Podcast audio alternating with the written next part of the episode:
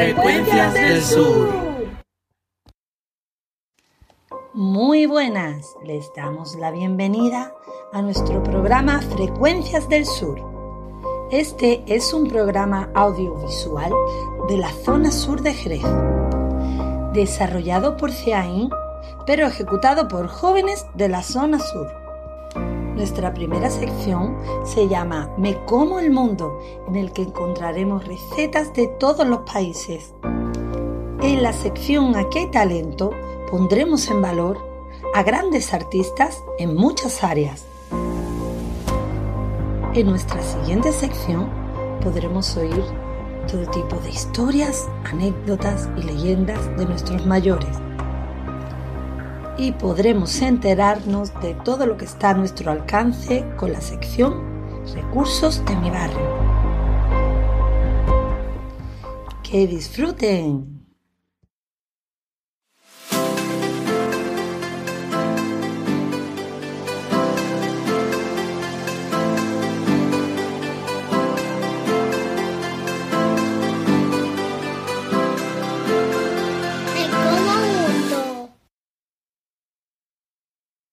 Las recetas son CRE.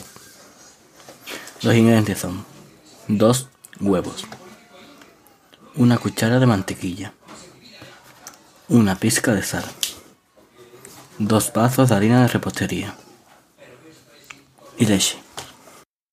Buenas tardes. Para preparar una media de 12 crepes en una sartén de tamaño normal, necesitaremos en un vaso de batidora echar dos huevos, en una cucharadita de café, que media de mantequilla, una pizca de sal y dos vasos de 200 centilitros, que son los vasos típicos que tenemos en casa de agua, de harina de repostería. Si no tuviésemos de repostería, la de trigo también nos sirve. Le echamos leche y vamos removiendo con la batidora, de forma de que no quede ni una masa ni muy líquida ni muy espesa. ¿Que la vemos muy espesa? Pues le echamos más leche. Si nos queda muy líquida, pues echamos un poco más de harina. En una sartén que no esté muy usada, se le unta con una servilleta de papel de cocina aceite. Suelo usar el de girasol, pero si no tuviésemos, pues de oliva también nos sirve para que no se nos pegue. vamos echando la masa en la sartén a una temperatura del número 4 número 5 si es una vitrocerámica. Y con el, el mango del tenedor, cuando la masa va cogiendo un poco de consistencia, lo voy despegando a los bordes para que no se pegue la crepe para que baile sola en la sartén. Una vez eso, le voy dando vuelta y vuelta hasta que yo vea que la crepe está gusto. Yo normalmente le pongo chasina y queso, aunque se puede usar tanto como desayuno, postre, merienda cena. Y voilà, no tiene mucho misterio. Buen apetito.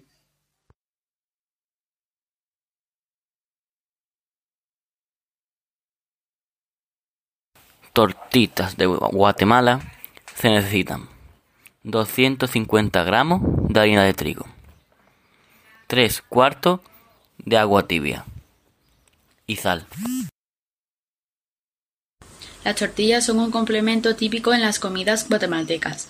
Eh, para hacer tortillas utilizamos harina de maíz, sal y mm, agua. En un bol echamos harina de maíz y sal. Poco a poco vamos echando el agua y vamos removiendo con las manos. Cuando ya tengamos la masa, vamos haciéndole la forma de círculo con las manos y cuando ya tengamos las tortillas con la forma, la ponemos sobre una sartén caliente y esperamos a que se hagan. Una vez que ya están eh, hechas, están listas para comer. Una forma muy común de comer las tortillas es, por ejemplo, con limón y sal o guacamole.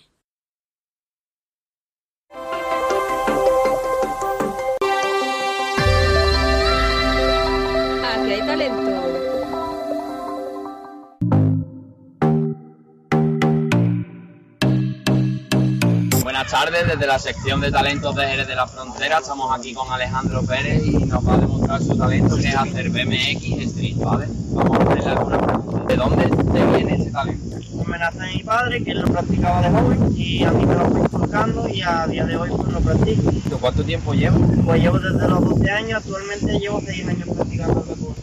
¿Qué es lo máximo que has llegado? Lo máximo que llevo a conseguir ha sido competir en el tocar rock Málaga, que es uno de los mejores equipos de Andalucía. Perfecto. ¿Y podrías hacer alguna demostración de algunos trucos? Pues voy a hacer una demostración de dos trucos. El primer truco es un 180, que es girar la bici 180 grados, y el segundo un 360, que es girar la bici 180 grados. Perfecto.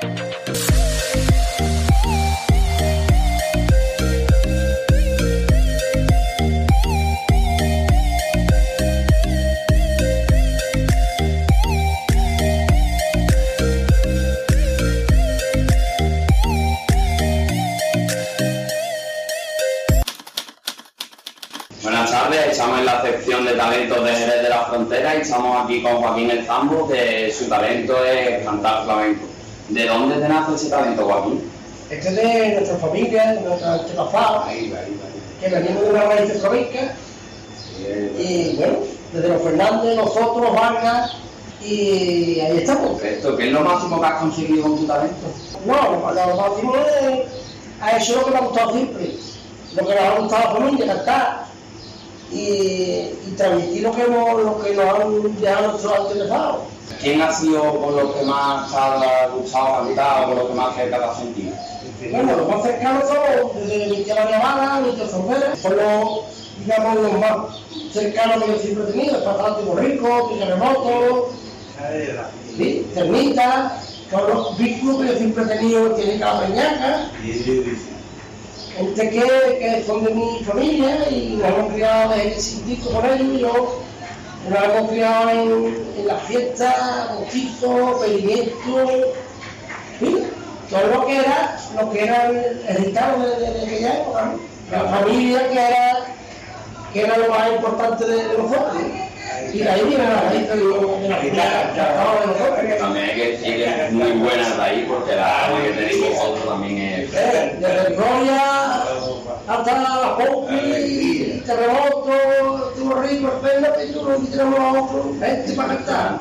Y hablaba que fue el patriarca de todo. Hablaba que fue el patriarca de todos los patriarcas. ¿Y nos podrías hacer una demostración, alguna letrita o...? Bueno, hombre, yo para hacer un movería una vez a Fatiga del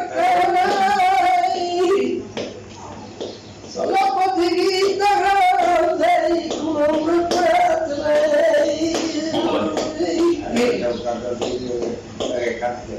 Mi madre me mi madre, Ema ona tiri, ona tiri,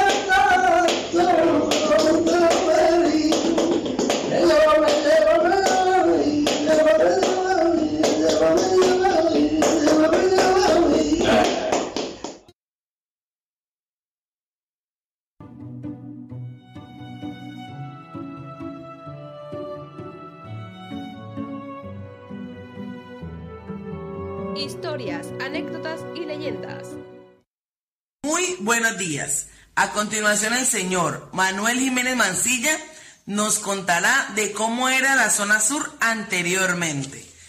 Él aún vive allí, es decir, que nos hablará de cómo fue su infancia en la zona sur. Él nos recibió en su casa y logramos sencillamente escuchar su historia. Esperemos que les guste. Jiménez, digamos. Yo tengo 54 años y, vivo en el. Toda la vida he estado viviendo en el polígono San Telmo, en la barriada de aquí en la zona sur. El principio, digamos, de esa barriada era un- un- una forma de, de buscarse una vivienda digna de los, primeros obreros que había en Quingre de la Frontera. Eh, empezó de forma sencilla con la, eh, apertura de la iglesia San Pablo. En ella, digamos, se reunían, digamos, muchas familias de, de dicha zona. Y fue un punto muy importante para el, el empiezo de lo que es la zona sur de hoy en día. Con el paso del tiempo eh, se abrió la guardería Blanca Paloma, que está cerca de la, de la misma iglesia, eh, donde se pudo eh, hacer eh, donaciones y, de forma altruista una de las hijas de, de, unos principales bodegueros de, aquí de Jerez la Frontera. En dicha zona sur siempre hablo de la zona de San Telmo, Santo Tomás, Mandamiento Nuevo. Había zonas que no estaban como hoy eh, o con, con, cemento. Eran zonas, digamos, tipo eh, naturaleza perdida. En ella jugábamos nosotros eh, a, varios, a varias mm, cosas, digamos, de aquella época, que era deli, que era jugar con, un palo, jugar con, con un arco, dándole golpes con, con un palo cosas que, con el tiempo se han perdido, las canicas, el trompo. Mm, recuerdo muy buena época, digamos, aquellos años donde eran las cosas más sencillas y mucho más, más notables. Cuando la, educación también era importante, el hecho del el respeto de los, de los mayores a cualquier persona, sea o no sea, digamos, de, de su propia familia. Todas esas cosas se han ido perdiendo con el tiempo. También, como, como estaba diciendo antes, al ser un, barrio obrero había mucha ayuda entre los propios vecinos, lo cual también eso se ha ido perdiendo con el tiempo. Yo pienso que, que a, la fecha de hoy sería más importante retomar esos pequeños valores que teníamos antes, que con el paso del tiempo lo hemos ido perdiendo por la tecnología y por las cosas, digamos, un poquitín mm, menos física, sino más, podemos decir, mm, distante. Solamente eso es mi punto de, vista de la zona sur. Hasta ahí os puedo decir. Saludos para todos. Hoy traemos una leyenda de por qué a una parte de la zona sur se le apoda el chicle. Allí también nos cuentan sobre la historia de un colegio que está en esta barriada. Fue contada por el señor Manuel Gutiérrez que, y su esposa, que cordialmente nos atendieron en su casa. No se lo pueden perder, así que véanlo completo. Hola, buenas noches. Yo soy Ana y él es Manuel. Manuel. Somos los padres de Olga. Eh, nos han pedido que contemos alguna anécdota sobre aquí, sobre la zona sur. Yo llevo aquí viviendo 20 años, pero no soy de esta zona. Mi marido sabe algunas cosas sobre, sobre la zona que os puede contar eh, cuento la barriada Federico Mayo eh, se le llama el cicle. ¿Por qué se conoce por el, por el cicle? Porque cuando entregaron la casa, la entregaron eh, todavía el acerado no estaba, no estaba eso. Entonces, cada, cuando llovía, llegaba el invierno, llovía, pues al salir los vecinos de su casa, pues se quedaban pegados, porque era, se quedaba como era fango, era todo arena, se quedaban fangados y de ahí viene el nombre del cicle, que todavía aún se sigue conociendo por ese nombre, llamándose Federico Mayo. Eh, por aquí también del colegio de tu hija, que es el colegio Torresoto, también sabemos algunas cosillas. El colegio Torresoto, antes de ser colegio, eh, eran una ladrillería, habían tres, de tres hermanos hace ya bastante tiempo. Creo que el colegio tendrá unos 60 años, 57 o 60 años tiene. Pues antes de eso era la leyería. Aún sigue, eh, un poquito más para arriba hay un bar que se llama Arteja, que el nombre lo tiene por referente a eso porque el dueño del local, eh, que aún vive todavía, montó el bar y le puso Arteja.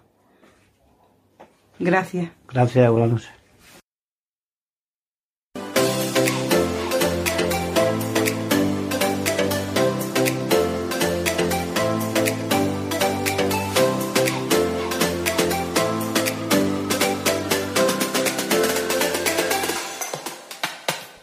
Recursos de mi barrio. Bueno, estamos en el Yemo Cine, en el centro comercial Azul, y por aquí pues, te puedes venir a ver películas con tus colegas y a comer palomitas.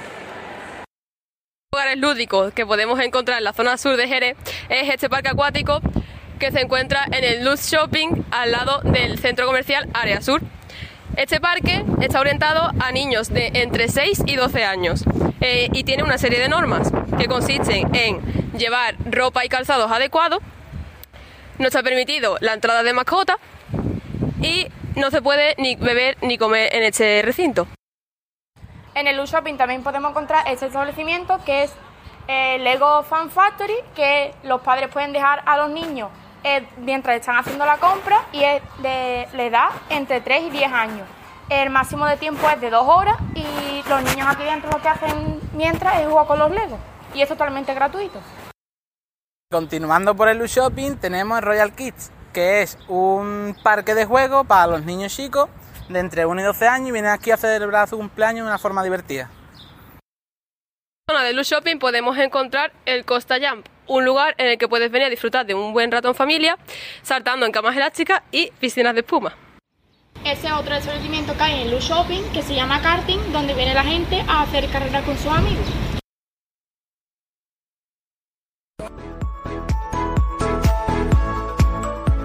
Este ha sido nuestro programa de hoy.